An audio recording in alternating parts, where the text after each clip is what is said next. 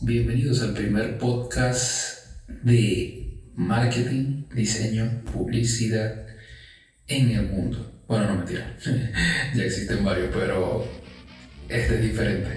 ¿Por qué? Porque este es Lab Reactivo.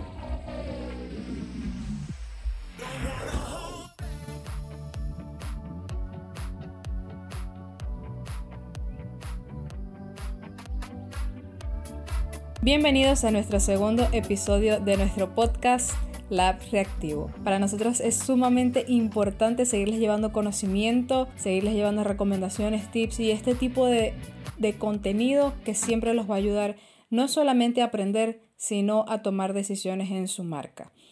Bien sea que te desempeñes en el área de los negocios, en el área de la salud, en eh, community manager, en el área de marketing, lo que sea, siempre es importante saber y conocer las tendencias y las cosas importantes que van a hacer que tu marca haga la diferencia. En este punto vamos a tocar un tema bastante extenso, pero lo voy a hacer muy breve. Probablemente sea la primera parte de varias, pero quiero tocar un tema bastante importante como lo es la creación de marcas. En este aspecto, crear marca no es lo mismo que vender. Cuando tú vendes, o sea, ofreces un producto o un servicio para la venta, no necesariamente estás haciendo marca, pero cuando estás haciendo marca, estás cautivando y estás motivando a la audiencia a que siempre te compren y te tomen en cuenta. Y a fin de cuentas eso es lo que nosotros queremos. Todos queremos que la audiencia o nuestros clientes vuelvan a, comprarnos y vuelvan a nosotros. Y no solamente eso, que nos recomienden y que sean los evangelizadores de nuestra marca. Entonces, ¿cómo se empieza a hacer marca? Que es el punto realmente importante acá. Cuando vas a hacer marca, nosotros como profesionales eh, recomendamos que se haga un análisis, un estudio, algo que te lleve al punto de partida desde donde tú puedes y debes empezar. En este aspecto conlleva varias fases, o sea, este, este aspecto conlleva varias fases. La primera, evidentemente, decidir qué vas a vender qué tipo de producto, qué tipo de servicio y qué valor le vas a dar a ese producto. Y con valor no me refiero al valor monetario. Evidentemente el precio es importante, pero acá nos vamos a concentrar en aspectos cualitativos más que cuantitativos. Una vez que tú decides qué vas a vender, qué producto o servicio vas a vender, evidentemente debes darle un nombre. Este nombre debe comunicar y debe profesar lo que tu marca va a representar en ese momento o en, va a representar de ahora en adelante. Eh, una vez que decides cómo se va a llamar tu marca, debes darle una imagen. Esta imagen debe cautivar, debe comunicar y debe ser sustentable en el tiempo. En el episodio pasado, Abraham habló muy bien y de manera muy detallada y explícita todo lo que es la parte de creación de logos y branding para las marcas. Así que si no lo has escuchado, te invito a que vayas a nuestro episodio pasado y escuches lo que Abraham preparó para todos nosotros. Ahora, una vez que tú decides o que ya tu marca tiene una estructura gráfica, una estructura visual, nos vamos a la parte interna. ¿Cuál es la parte interna? La parte interna se estructura desde la personalidad que va a tener tu marca. Personalidad. Muchas personas, hago esta pausa porque muchas personas dicen como que ¿para qué yo voy a, a, darle una personalidad a mi marca? Y te voy a decir por qué. Primero que todo, la, la marca como es algo intangible, necesitas darle una personalidad para que ella pueda conectar con las personas. Porque tú no estás vendiendo tu producto o servicio a las personas, tú te, tú te estás vendiendo tú como marca o estás vendiendo esa... Estás vendiendo más allá de, del producto, estás vendiendo una experiencia y esa experiencia hay que darle un nombre, hay que atribuírselo a alguien. Entonces, cuando tú estructuras tu marca, lo ideal es que empieces por una personalidad para ella.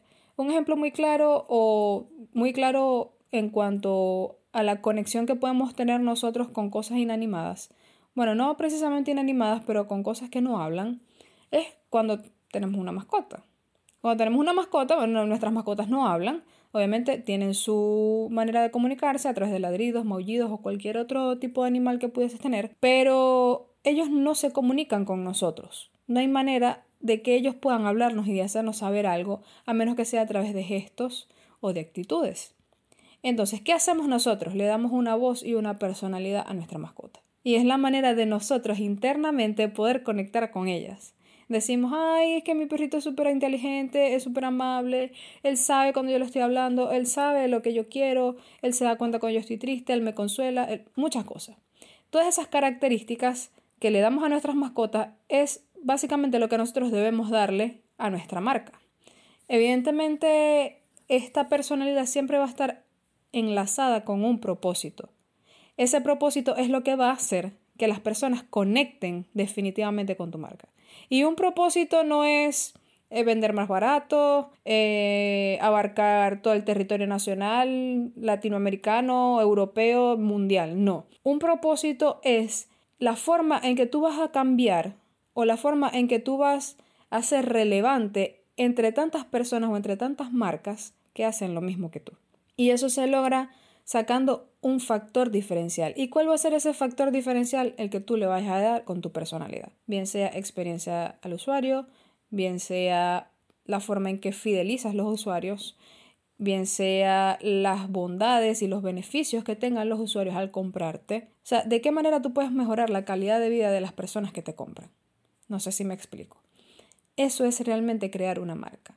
Una vez que tú le defines una personalidad, le defines un propósito, le defines un factor diferencial, es que tú vas a poder saber de qué manera vas a comunicarte ante tu audiencia. Y esta, esta parte sí también es bastante importante porque de la manera como nos comunicamos es de la manera como nos entienden. Suena redundante, pero voy a explicar por qué, por qué es importante verlo desde ese punto de vista. No es lo mismo, no es lo mismo decir cómprame, a decir, mira, tengo algo que te va a cambiar la vida, tengo algo que te va a cambiar la, la manera en que usas tal producto, tengo algo muy especial para ti, pensado para ti, y me gustaría que lo probaras. La manera que tú cautivas, el tono, el carácter en el que tú hablas, es de la forma que las personas te van a responder. Si tú atiendes a tu público de manera grosera, si atiendes a tu público de manera insolente, si atiendes a tu público de manera indistinta, indiferente, ellos te van a tratar igual. Y para ellos vas a ser una marca indistinta, indiferente y grosera. Si tú atiendes a tu, a tu audiencia con vocación, con respeto, con ganas de educarlo.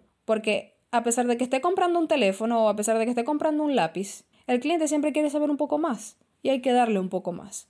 Con un lápiz, bueno, mira, este lápiz es duradero, te, va a servir muchísimo tiempo, es de muy buena calidad, de todas maneras tenemos esto por acá, te puede servir también esto, eh, puedes comprar este cuaderno, en fin, o sea, un valor agregado. No simplemente, ajá, un lápiz y es tanto, un dólar, no debemos ser un poco más compasivos con nuestros clientes. Y ahí es donde entra la ley de que haz lo que te gustaría que hicieran contigo. Si a ti te gusta que cuando vayas a un establecimiento y vayas a efectuar una compra, bien sea de manera física, presencial, o de manera online, a ti te gustaría que te trataran bien y que la experiencia de usuario sea buena. Obviamente. Entonces, ¿qué es lo que debes reforzar de ahora en adelante? La forma en que tratas a tus clientes. Y ojo, también es súper importante la forma en que tratas a los empleados o a las personas que vayan a colaborar contigo a que tu marca crezca. Porque un empleado infeliz es una compra infeliz.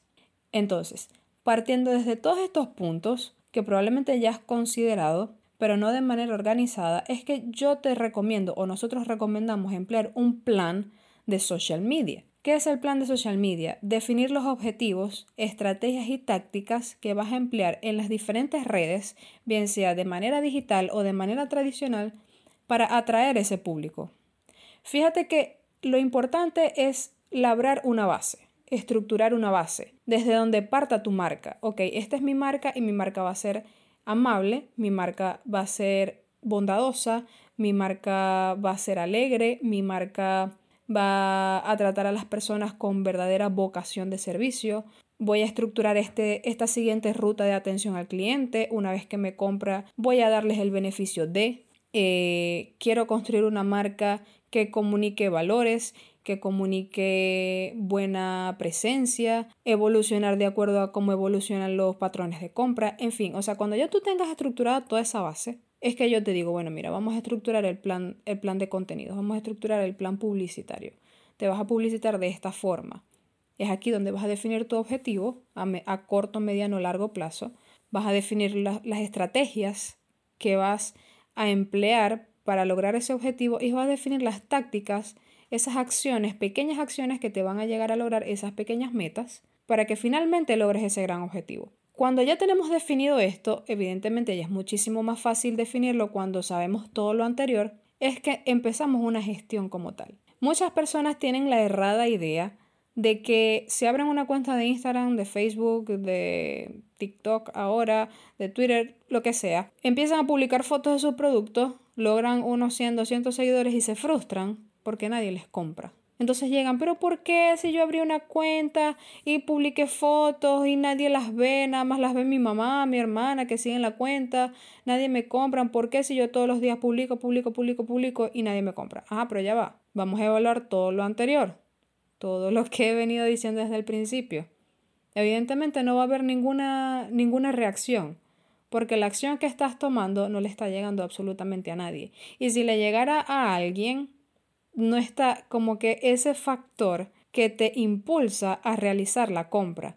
Ni siquiera está ese factor que te impulsa a preguntar tan siquiera cuánto vale. Entonces, estamos plagados de comerciantes, cualquiera puede ser comerciante, no estoy denigrando a los comerciantes, simplemente estoy diciendo que cualquiera en su plena necesidad, que desde allí es que han surgido grandes negocios, grandes marcas y, y todo el comercio mundial, el comerciante se enfoca simplemente en los negocios. Y eso es una mentalidad que está bien, siempre necesitamos tener esa chispa de comerciante para precisamente poder establecer un flujo de caja. Pero también debemos tener esa chispa de publicista, esa chispa de mercadólogo, esa chispa de promoción. Porque evidentemente podrás ser muy, muy buen comerciante, pero si no te muestras y no muestras realmente las bondades de tu marca, difícilmente una persona que te compre una vez te vuelve a comprar en poco tiempo de nuevo. Entonces, eh, ya establecimos que hacer marca no es lo mismo que vender.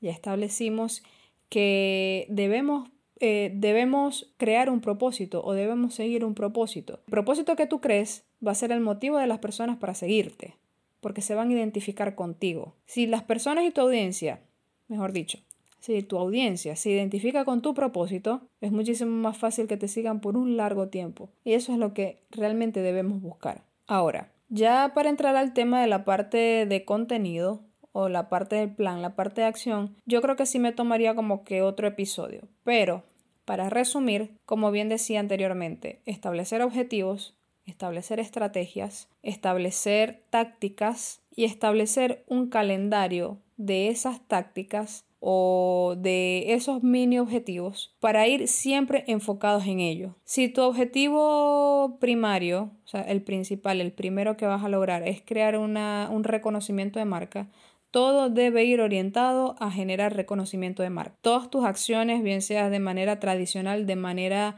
digital, debe ir orientado a un reconocimiento de marca.